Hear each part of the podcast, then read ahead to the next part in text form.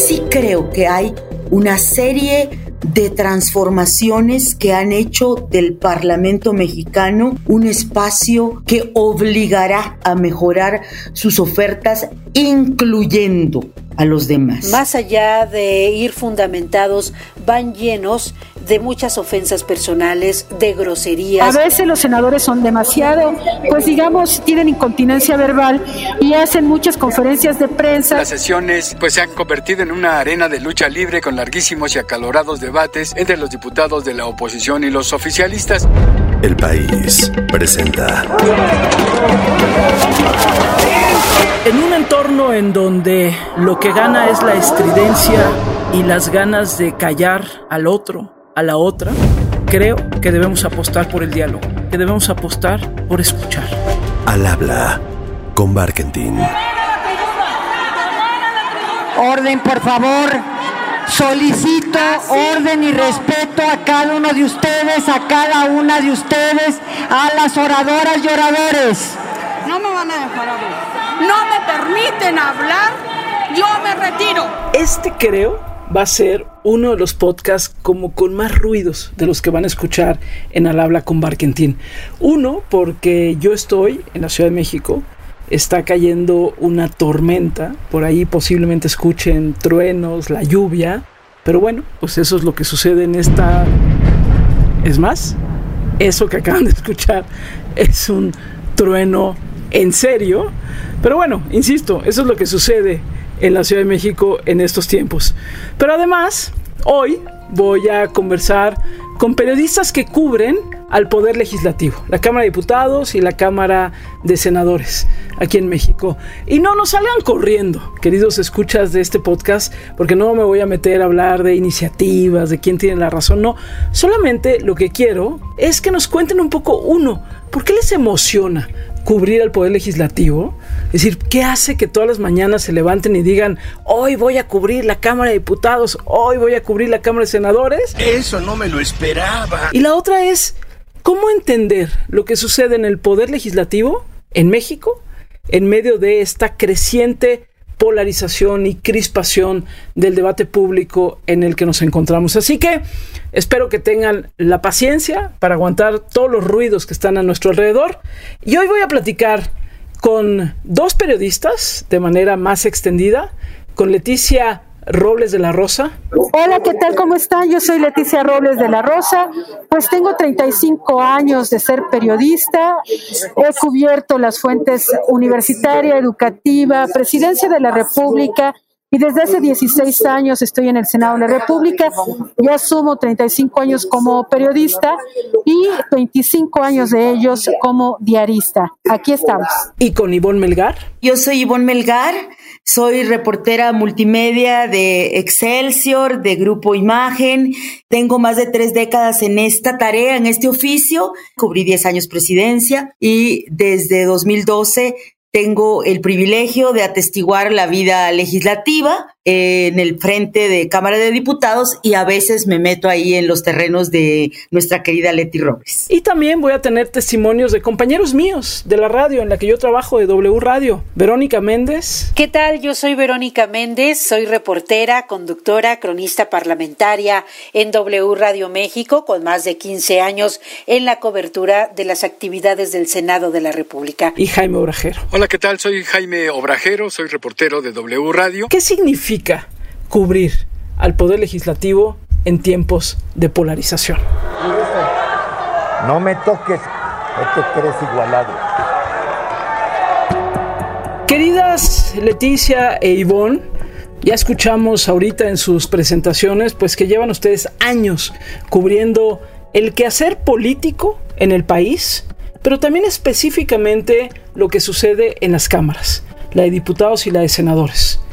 Y la pregunta es obligada, la verdad. Estando en los tiempos que corren, un México polarizado y crispado, ¿qué ha sido diferente de cubrir el legislativo en estos últimos años y meses frente a lo que ha sucedido en legislaturas pasadas? Voy primero contigo, Leti, y luego contigo, querida Ivonne. Creo que lo primero que tendría que destacar es que lo más diferente es la madurez política. Vengo de cubrir o de atestiguar el desarrollo de un Senado de la República plural, con políticos profesionales que de entrada te decían que un político que no cumple su palabra no es un político serio. Es decir, políticos que construían acuerdos, que los respetaban, que los cumplían y, que dieron muchas reformas, muchas leyes en función de la pluralidad, en función de sentarse a platicar, de sentarse a ceder, tanto el oficialismo en turno me ha tocado que sea el oficialismo panista, el oficialismo priista y ahora el oficialismo morenista que no es para nada tan parecido a los anteriores. Me parece que esta mayoría oficialista de Morena es más de impulsos, es más de imponer sus mayorías absolutas de los números que construir acuerdos. Sin embargo, es evidente que para las reformas constitucionales en las que Modena y sus aliados no tienen la mayoría calificada, pues sí han tenido que construir acuerdos y es en ese momento que a mí me ha gustado más el Senado en donde tú ves o uno ve a los senadores de todos los partidos construyendo acuerdos y haciendo cosas que puedan ser buenas y que tengan la óptica de todas las fuerzas políticas, Gaby. Yo entraría y la dejaría en ese terreno en que la madurez política hoy está ausente y que antes era una constante en esa madurez de políticos muy profesionales, Gaby. Sin duda suscribiría el sentimiento de estar atestiguando esta falta de madurez pero yo subrayaría dos elementos más y es por un lado la popularización de la tribuna. Yo creo que para mí en el caso de la Cámara de Diputados, que tiene que ver con esta extensión 500 representantes, el gran contraste con años anteriores, aun cuando sí ya teníamos representantes de extracción popular, con la irrupción del PRD y siempre con las izquierdas y sus pequeñas bancadas, hoy tenemos esa representación genuina de gente pues que llegó con la tómbola de Andrés Manuel López Obrador por un lado. Y por otra sí ha sido muy impresionante el contraste sí diría que el avasallamiento de una narrativa de una bancada o de muchas bancadas en este caso tres que siguen a pie juntillas la palabra de su líder presidencial eso no se había visto, siempre estaban los legisladores, los diputados asumiendo que debían construir mayorías, que tenían que tejer acuerdos y en este caso, pues el contraste ha sido pues diametral, aun cuando bajó esa capacidad de avasallamiento con la nueva legislatura. Y eso también ha sido muy interesante notarlo. El descolocamiento de Morena y sus aliados, que en la pasada legislatura, en la 64, pudieron agandallarse todo lo que estaba posible con su construcción de mayoría en algún momento calificada, y hoy pues sufrir ver ese domingo de resurrección en el que no pudieron pasar, por ejemplo, la reforma eléctrica, pues sí fue un contraste, pero yo subrayaría el que tenga o este Congreso a la figura presidencial como el gran legislador. Esa para mí sería la particularidad. Y se los digo con toda claridad, compañeras y compañeros legisladores, hoy la necedad es el signo de una derrota monumental y no van a poder pasar su reforma. Permítanme un paréntesis para escuchar a mi compañera Verónica Méndez, compañera en W Radio, que cubre al Senado de la República. Y bueno, tiene algo que decirnos de lo que a ella le sucede cubriendo eso, la Cámara Alta. Y bueno, estamos frente a una legislatura muy precaria. Me parece que esa es la palabra. Para muchas senadoras y senadores, esta es su primera experiencia en el servicio público. Es su primer encargo de elección popular y esto se traduce en cero experiencia parlamentaria y entonces a la hora de los trabajos legislativos se refleja el desconocimiento en cosas muy básicas, en no distinguir una iniciativa de ley de un decreto, de una proposición posición un punto de acuerdo, dictámenes, mociones, solicitudes, propuestas. Se desconoce muchas veces también la forma de las votaciones, cuando es una votación con mayoría simple o con mayoría calificada.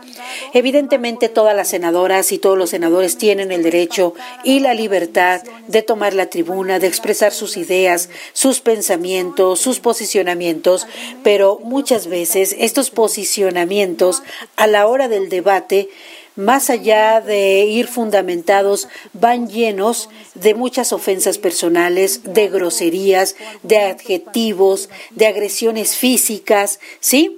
Una sesión inédita que marcó la historia de esta legislatura fue justo cuando tomó protesta la presidenta de la Comisión Nacional de Derechos Humanos, Rosario Piedra, donde hubo golpes, jaloneos, ofensas, gritos.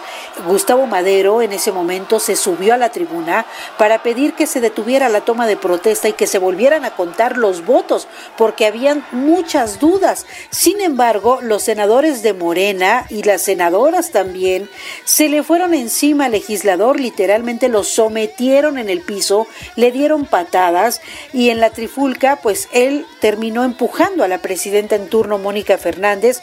Después ya vino una disculpa pública, pero este es el nivel de debate. Por un lado. Y por el otro lado, estamos frente a una legislatura con mayoría paralizada una mayoría legislativa que no se mueve, que solo debate y que solo aprueba lo que le interesa al presidente Andrés Manuel López Obrador o a su partido. Hay muchos rezagos legislativos. Eh, está en el tintero la despenalización de la cannabis con uso lúdico, nombramientos más de 50 para el INAI, para el Tribunal Electoral y sus salas regionales, para la Judicatura, para el Instituto Federal de Telecomunicaciones, para la Comisión Nacional de Competencia, pero como estos nombramientos no importan, estos nombramientos se pueden quedar congelados Y sin embargo, bueno, pues también hay que señalar que sí hay grandes parlamentarios como Beatriz Paredes Rangel, Ricardo Monreal, la misma Ifigenia Martínez, Gustavo Madero, Jorge Carlos Ramírez Marín, que se me vienen a la mente. Y bueno, pues esto es lo que hoy se vive en la Cámara Alta, la Cámara Revisora de las leyes del país, que debe estar siempre sometida a la Constitución, a la ley orgánica del Congreso General de los Estados Unidos Mexicanos y por supuesto al reglamento del Senado de la República. A ver, Leti, yo sé que muchos se preguntan, bueno, ¿y cómo es la vida en el Congreso? Bueno, a muchos tal vez no les importe, pero ojalá a cada vez más gente le importe. Esta información vale millones. ¿Cómo es la vida en el Congreso? Por ejemplo, Leti, la Cámara de Senadores. Llegan, saludan, se dicen, hablan. Tú, por ejemplo, que estás por ahí, te topas a un senador o a una senadora en los pasillos. En fin, ¿cómo es, Leti, la vida en la Cámara de Senadores que tú cubres? Pues mira, regularmente en el Senado de la República las actividades empiezan muy temprano porque hay muchas actividades en las comisiones. Hay muchas comisiones, hay muchos foros, hay muchos seminarios, hay muchas inauguraciones de semanas X, hay muchas efemérides. Declarar el día del Huipil el 7 de marzo. Un dictamen de la Comisiones Unidas de Radio y Televisión y Cinematografía y Estudio Legislativo Segunda, por el que se declara el 15 de agosto de cada año el Día Nacional del Cine Mexicano. Por el que el H Congreso de la Unión declara el 15 de agosto de cada año como el Día Nacional de las Vecinas y los Vecinos. Día para reconocer y recordar lo mucho que hacen los defensores públicos en función de la impartición de justicia y de la petición de justicia. Del Día Nacional del Cacao y del chocolate. Entonces empezamos muy temprano, promedio a las 9 de la mañana. Cuando no hay sesiones del Pleno, pues son de todo el día estar en, en, sesiones de las comisiones y siempre estamos muy pendientes de la actividad de Ricardo Monreal Ávila, que es el presidente de la Junta de Coordinación Política y que es el líder, digamos, de facto de todo el Senado, porque es el líder de la mayoría absoluta que la tiene Morena. A veces le llamamos para que pues salga y nos pueda dar una entrevista porque pues buscamos cosas en función de lo que ocurre a nivel nacional, nos gusta conocer su punto de vista y cuando hay días de sesión, lo que hacemos es que dedicamos desde las 11 de la mañana hasta que termine la sesión a estar pendientes de lo que ocurre en el pleno del Senado. A veces los senadores son demasiado, pues digamos, tienen incontinencia verbal y hacen muchas conferencias de prensa y entonces tenemos que estar a veces hasta en cuatro pistas entre sesiones de comisiones, el pleno del Senado, las conferencias de prensa y a veces llegamos al absurdo de que salen los senadores a dar conferencias de prensa de temas que minutos después van y plantean en el pleno. Y mi día, digamos, termina como termina la actividad en el Senado. Cuando ya no hay nada en el Senado, cuando ya todo el mundo se va, cuando ya se cierran las cortinas, se prenden las luces, vámonos y yo también ya me puedo ir y ya empieza mi trabajo como redactora de las notas que tendrán que aparecer al otro día en el Excelsior Gaby. Oye, Ivonne, y me imagino que en diputados debe ser lo mismo, eh, con la diferencia que además en diputados son muchísimos más diputados que lo que son senadores, pero imagino que debe ser también un poco por ahí, ¿no, Ivonne? Efectivamente, Gaby, empezamos consumiendo las columnas, todo ese espacio de recados que hay en nuestra prensa nacional pues es muy importante para saber por dónde vienen las filtraciones o por dónde vienen los temas que preocupan o ocupan a los actores. A mí me gusta muchísimo seguir a los personajes, eh, obviamente a los coordinadores, a los diputados o diputadas que de alguna manera forman parte de la burbuja de las bancadas, contrastar todo esto con la sesión, porque a veces parecen mundos separados, particularmente en Cámara de Diputados. Por un lado es lo que se está discutiendo en la tribuna y por otro son los intereses que importan a quienes están cocinando no acuerdos porque no estamos viviendo acuerdos, pero sí la imposición de una agenda, ¿no? Y en este caso creo que la Cámara de Diputados tiene muchísimo material para seguir los estados, Gaby. Esa es otra cosa que nos da mucho parámetro. Eh, si tú ya te pones a platicar en corto con los legisladores, porque eso también ha sido una cosa que se ha modificado en esta legislatura, los diputados, por ejemplo, de Oaxaca, si son de Morena, no tienen permitido criticar a Alejandro Murat aunque por dentro están súper molestos porque no hay dinero porque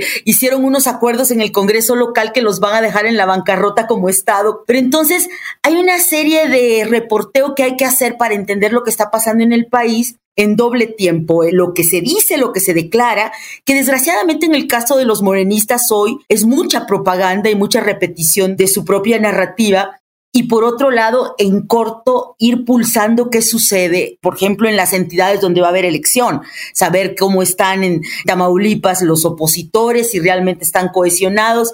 Todo ese trabajo que no se refleja de manera inmediata en las notas, a mí me interesa muchísimo para tenerlo de telón de fondo, ¿no? Y por supuesto los grandes debates. Hubo un debate fundamental, no tanto debate como sí posicionamiento de posturas, que fue el establecer cárcel para la tentativa de feminicidio. Esta vez queremos ir un paso adelante y blindar esta medida cautelar para el caso del feminicidio. Esta Cámara debe tener el compromiso y la responsabilidad de que ningún agresor camine con impunidad esperando una nueva oportunidad para consumar la muerte de la mujer que ya agredió. Y te da todo un escaneo y todo un diagnóstico de cómo se está viviendo la violencia en las entidades del país, aun cuando el discurso oficial pueda negarla. Entonces, son como varios planos en los que tienes que estar pendiente, Gaby. El PRI que todavía le prende veladoras a Lázaro Cárdenas, que lo hace con el gran presidente López Mateos. Pero hoy, ¿qué son? Un remedo de partido. Traidores a la patria. Oigan, Ivonne y Leti, pero si revisamos encuestas, si le preguntamos a la gente, no sé, si miramos a nuestro alrededor, honestamente, casi nadie se emociona con lo que sucede en el legislativo. Diputados y senadores además gozan de poca popularidad en México y me permito decir que en una buena parte del mundo. Señor Simpson, existen miles de personas como usted sin un aparente talento. Sí, se llaman diputados.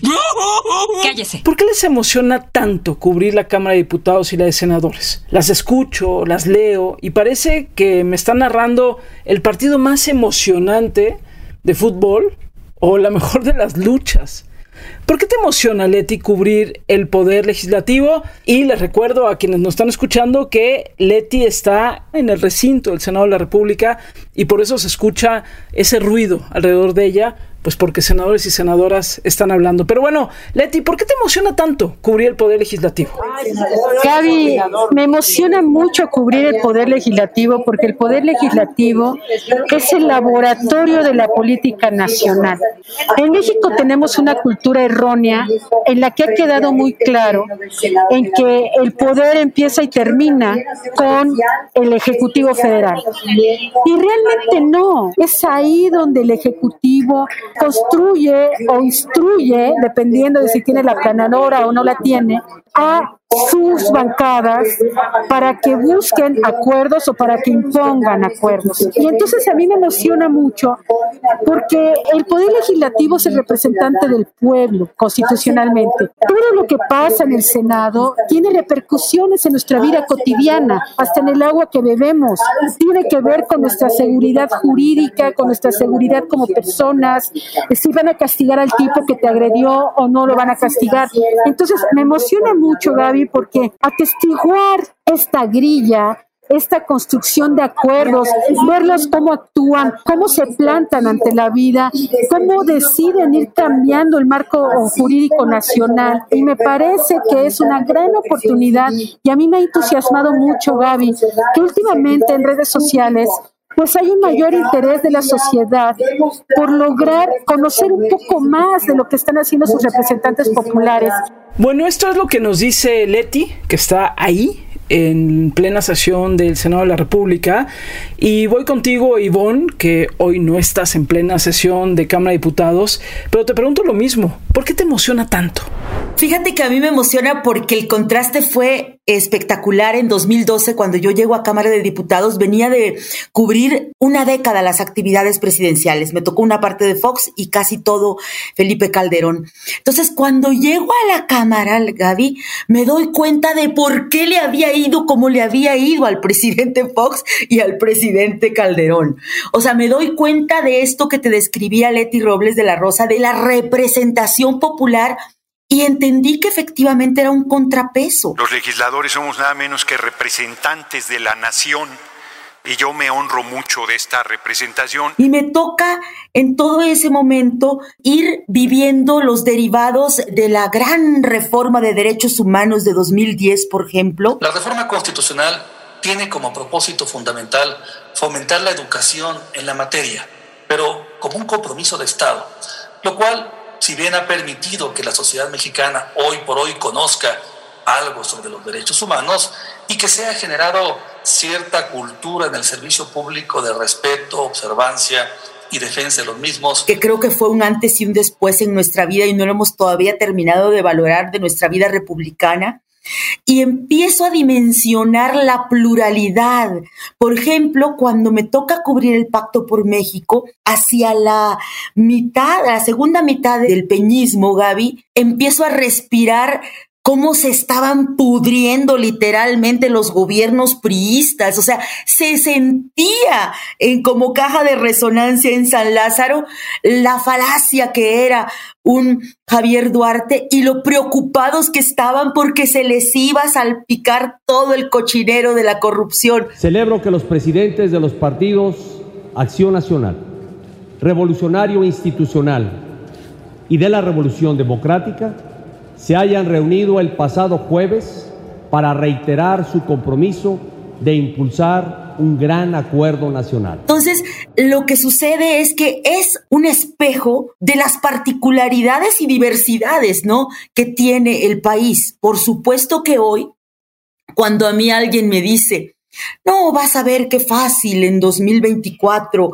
con un buen candidato, Morena va a ser relevado. Yo les digo, híjole, los voy a invitar a la Cámara de Diputados, porque efectivamente ahí también ves cómo ese mandato de 2018 de primero los pobres, de abrir estas tribunas a todos los marginados, excluidos históricamente, pues asumen un protagonismo especial ver a las diputadas trans, por ejemplo, ahora, te da una configuración de lo que es nuestro país y del salto que hubo en la representación política en 2018, independientemente del resultado que pueda tener la autoproclamada cuarta transformación.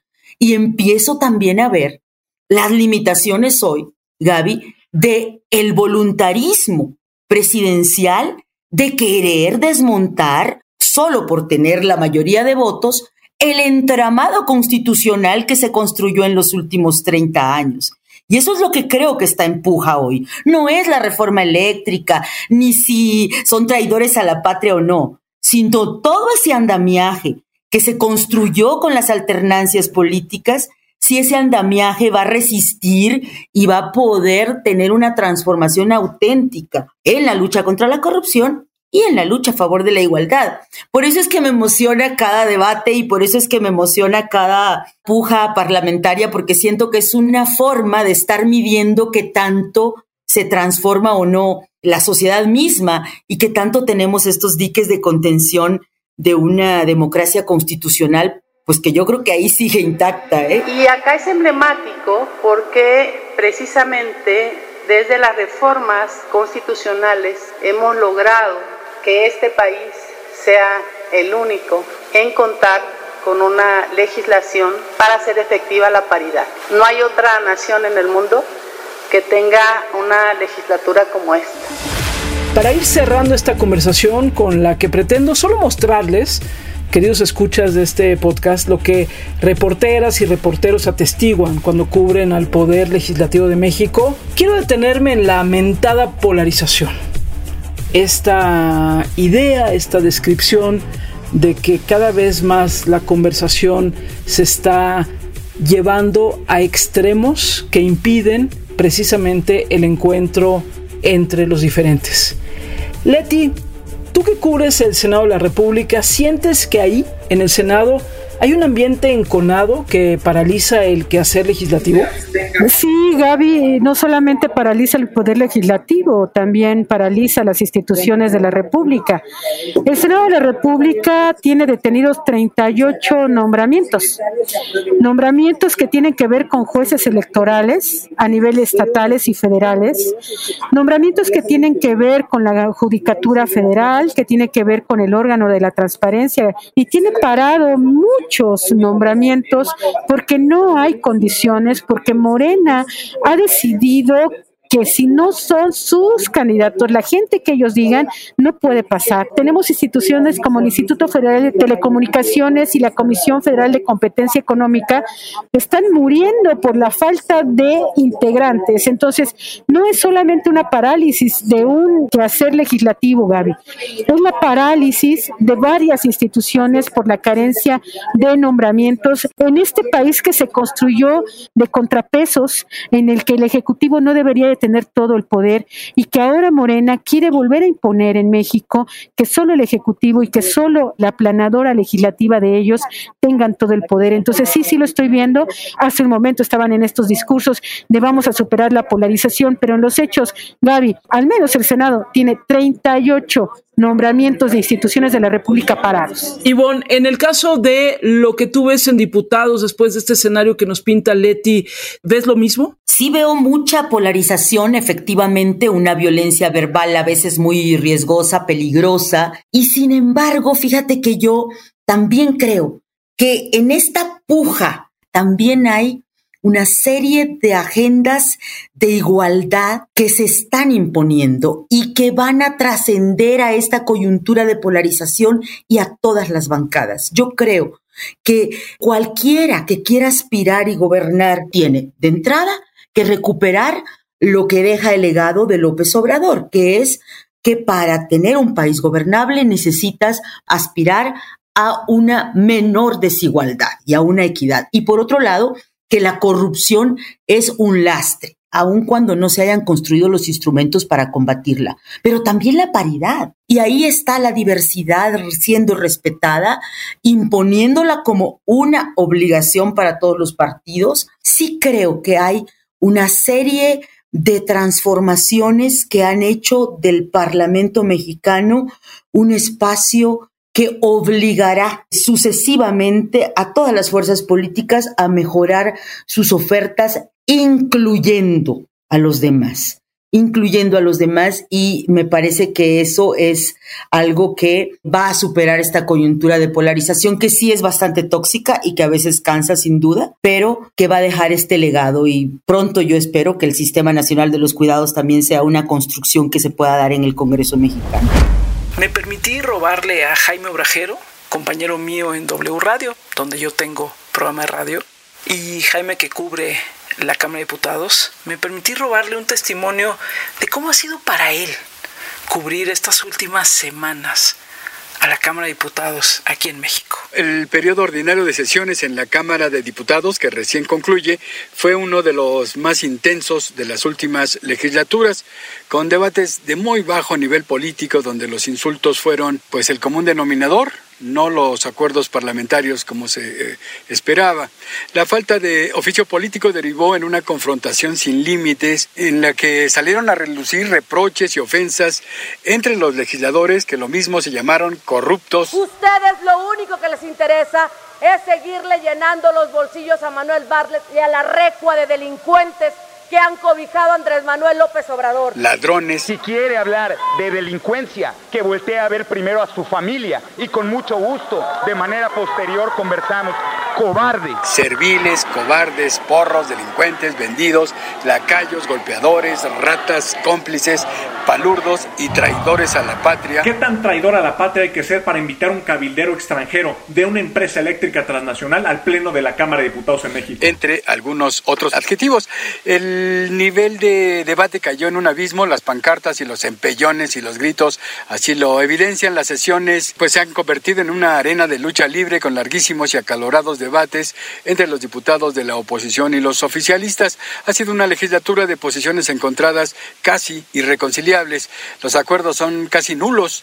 No hay tema en que no prevalezcan las divergencias. La polarización ha sido galopante. El tema de mayor divergencia fue la reforma constitucional en materia eléctrica que buscaba fortalecer a la empresa de electricidad del Estado mexicano y debilitar la participación de las empresas privadas. Como pocas veces los diputados de los dos bloques han sacado más sus viejos rencores y han aprovechado cualquier tema para insultarse mutuamente. Las sesiones parlamentarias se han convertido en campos de batalla donde ninguno de los dos bandos gana, más bien los dos pierden. Y bueno, todo parece indicar que este mismo ánimo de polarización continuará, pues el siguiente tema importante a discutirse es la reforma en materia político-electoral, también propuesta por el presidente López Obrador, en el que no se avisora acuerdo alguno entre los diputados. ¿Será que mexicanos y mexicanas estamos volteando a ver finalmente al Congreso de la Unión? ¿Será que hay una mayor politización en una sociedad acostumbrada a seguir su cotidianeidad y a no exigir cuentas a sus representantes? Ah, no estoy tan segura. Pero bueno, ¿será que estamos conscientes de que diputados, diputadas, senadores, senadoras son nuestros representantes? Yo también estoy sorprendido. Tampoco estoy tan segura de ella. Pero lo que sí es que ha habido mayor atención a lo que sucede en el Congreso de la Unión, un poco también por los tiempos que corren en un país tan polarizado, tan crispado como es México en estos momentos. Yo hoy lo que quise es traerles testimonios de periodistas, de quienes día a día están ahí en el Congreso, narrando lo que pasa, traduciéndonos lo que creen que debemos entender, y bueno, y todo para intentar conferir sentido a una arena que a veces es más de lucha libre, hay que decirlo, que de confrontación de ideas. Así pasa. Pero también, como escucharon, ahí también pasan cosas importantes. Y reitero lo que he querido hacer en este podcast en Al habla con Barkentin desde el principio. Invitarnos a escucharnos. Invitarnos incluso a escuchar lo que sucede, por ejemplo, en la Cámara de Senadores y en la Cámara de Diputados. A pesar de todo, a pesar de los insultos, a pesar de la baja calidad del debate público en muchas ocasiones, pero voltear a ver, escucharnos y encontrar las voces que están construyendo o intentando construir un país diferente. En fin, espero que hayan disfrutado esta narración llena de ruidos entre la naturaleza y los gritos de quienes están en las cámaras. Y ya saben, todos los martes en Al habla con Barkentin tenemos nuevas historias y nuevas voces. Gracias por acompañarnos. Gracias Ivonne, Leti, Verónica, Jaime, pero sobre todo, gracias a todos ustedes. Adiós.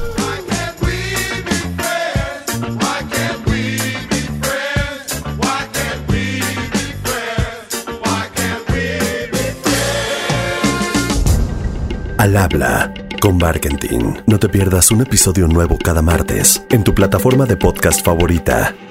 El País.